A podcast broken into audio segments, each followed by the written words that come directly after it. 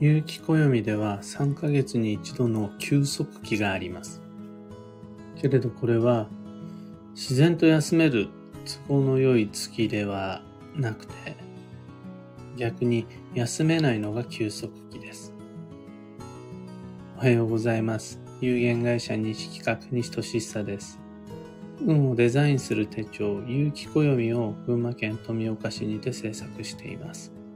このラジオでは毎朝10分の暦レッスンをお届けいたします。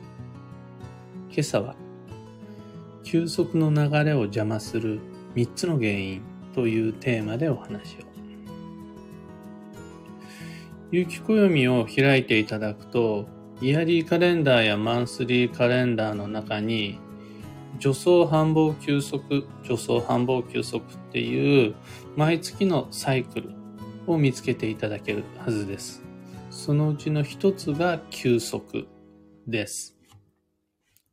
これは成り行きに任せればなぜか自然と休めるっていうような僕たちにとって優しい運勢ではなくてむしろその真逆です。意識して調整しない限り休みたくても休めないっていうのが休息期です。だからこそ計画が必要になり、そのために暦を開いて日付を設定し、行動を調整するっていうことになります。この休息の流れなのに休めないっていう矛盾がどうして起こるのか。実際矛盾じゃないんですが、休息なのに休息じゃない。っていう風になってしまう主な原因は3つです。1つ目が繁忙の余韻。2つ目が自覚、自分の感覚、自覚との時差。3つ目が感覚の誤作動です。一つ目の繁忙の要因っていうのは惰性のことです。運勢の惰性。休息期の前の月っていうのは必ず繁忙期になります。繁忙の流れっていうのはパタッとデジタルに01で切り替わるんじゃなくって余韻を持って引きずってしまうっていうことがまあよくあります。グラデーションです。その影響によって休息期もしばらくはバタバタしちゃうっていうのは自然な話です。二つ目の自覚の時差っていうのが例えば大好きだったドラマっていうのがエンディングを迎えた瞬間にすぐにそのドラマのことを忘れてしまうっていうことなくってあ大好きなドラマ終わったんだっていうふうに自分の心が納得するまでには一瞬理解に遅れが出るんですよね。これ何でもそうです。ずっと頑張って働いていた。で、仕事が終わった。すぐに気持ちが切り替わるんかっていうとそうじゃないです。また、長期休みだった人っていうのが、はい、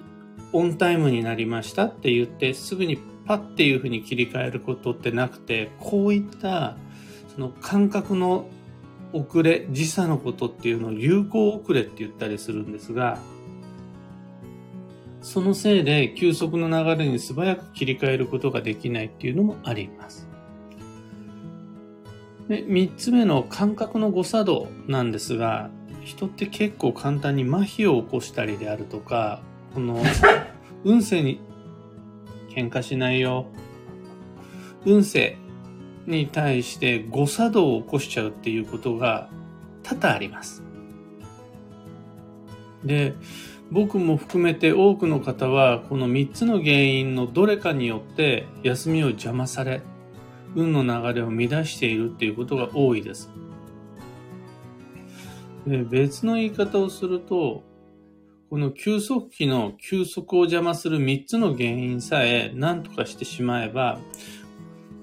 比較的簡単にコスト低く運の流れ、暦の流れに乗れるようになります。というわけで、一つ一つの原因、もう少し詳しく見ていきましょう。繁忙の余韻、惰性によって、休息の流れを邪魔されている方。運が良い人っていうのは本当に休み上手です。で休息期に入ってピタリと繁忙の流れが止まることはない。むしろグラデーションがあるから休息の序盤はバタバタしている。で、そのことっていうのをあらかじめこう把握して、なんなら2ヶ月も3ヶ月も前からスケジューリングを練っておかないと、ただただあわわ、あわわ言いながら、脱製の繁忙を続けることになっちゃうわけです。忙しい忙しいっていうふうに言ってるだけだと、その流れから抜け出せないです。だから、あの、そのために暦があるんですが、暦を開いていただくことで、いつといつといつが休息期である。そして、どことどことどこにその前の繁忙期が訪れるっていうのを全体で把握しておくことっていうのが、この惰性に対する対策になります。次に、自覚の時差。一瞬遅れて今の感覚っていうのを理解するっていう原因で休めない方。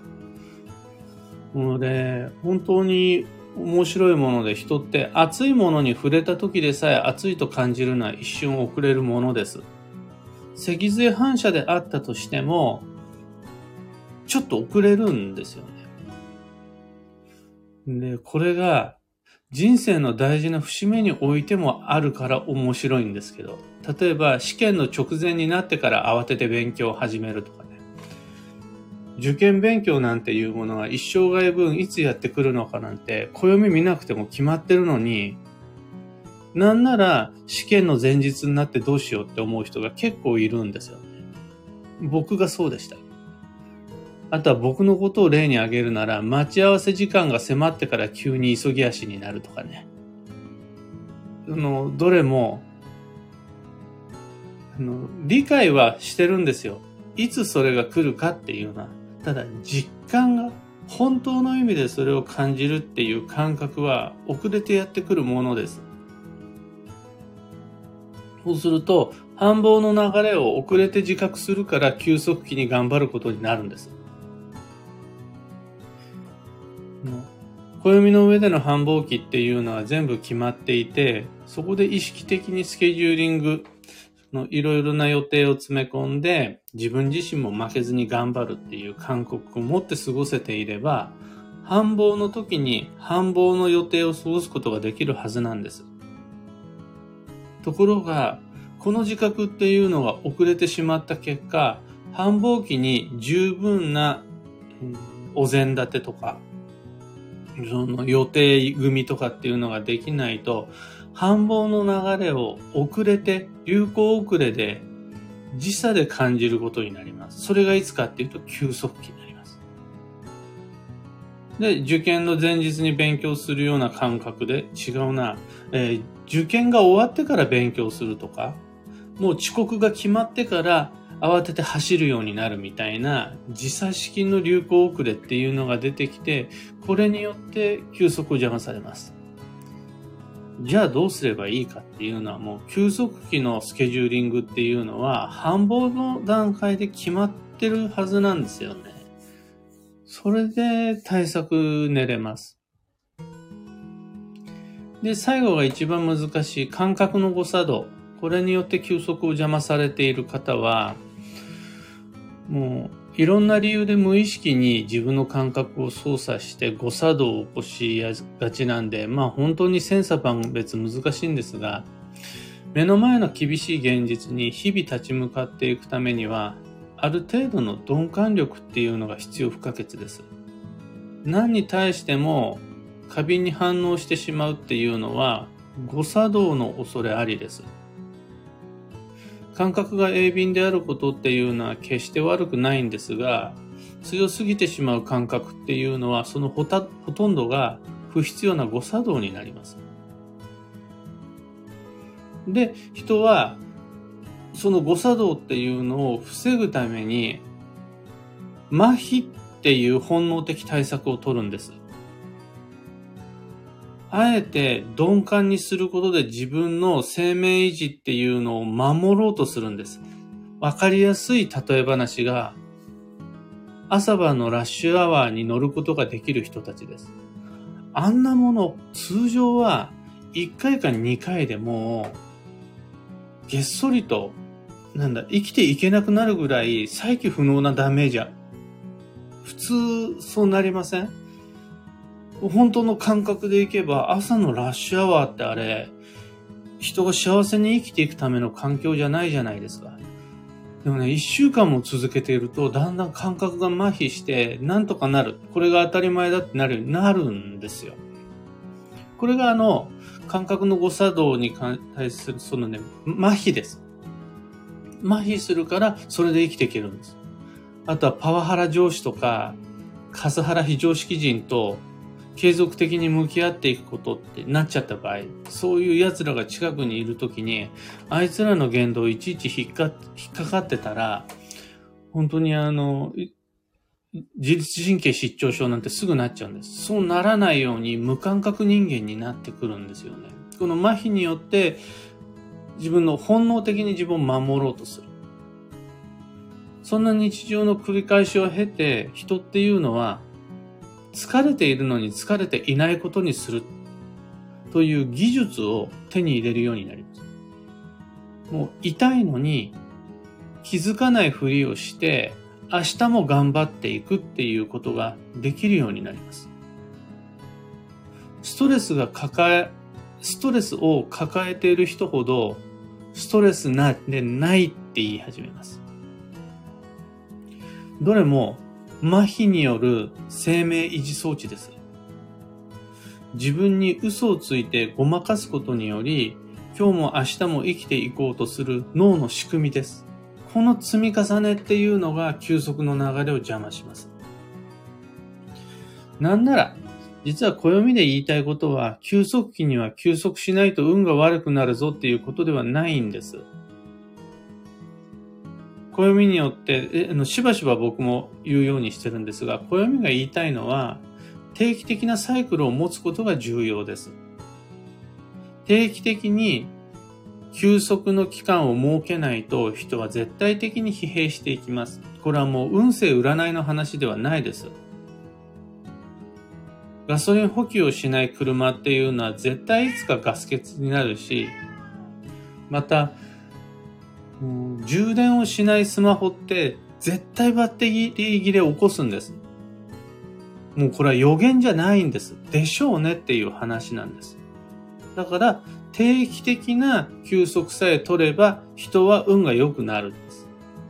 そのための一つの目安として暦の上で休息期っていうのを記してるだけなんです。ところが僕たちっていうのは感覚の誤作動による麻痺によってこの休息の流れっていうのを阻害されてしまうから、自分の意識によって、ここで休む。ここはもうさすがに節目っていうのを計画していかないと流れに乗ることができません。というわけで、皆々様、その原因が余韻であろうが、時差であろうが、麻痺であろうが、最終的に対策は一つ。毅然と休む。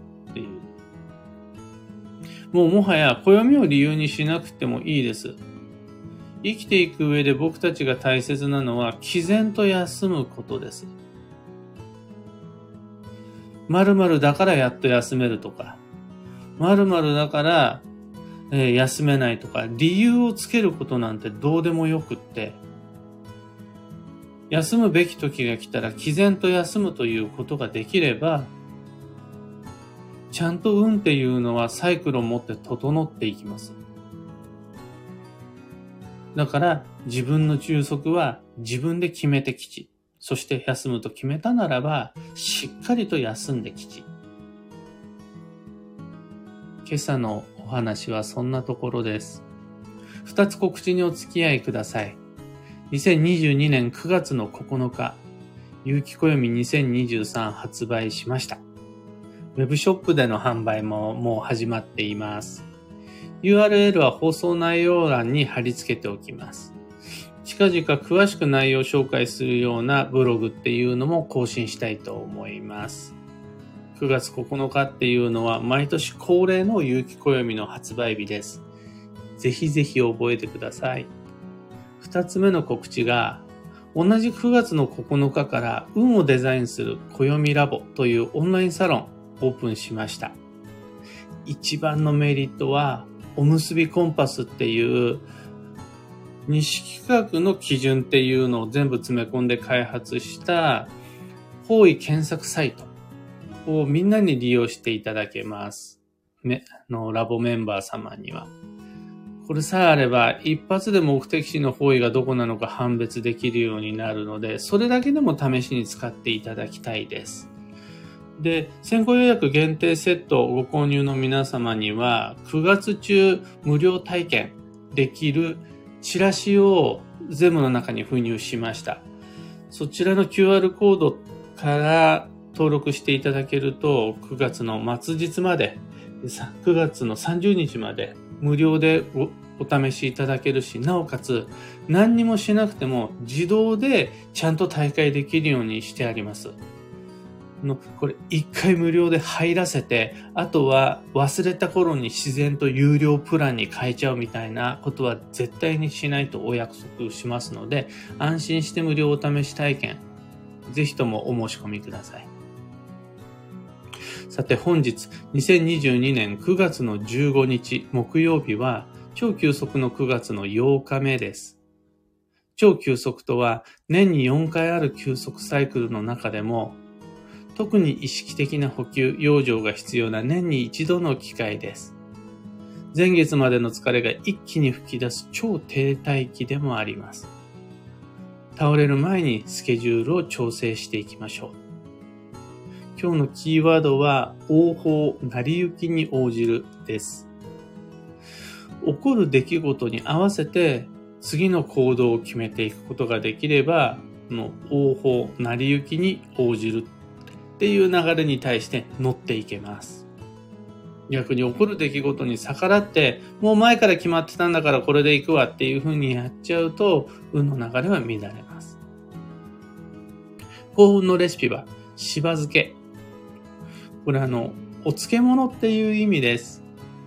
漬物であるならば、たくあんでも、キムチでも、ぬか漬けでも、どれも吉です。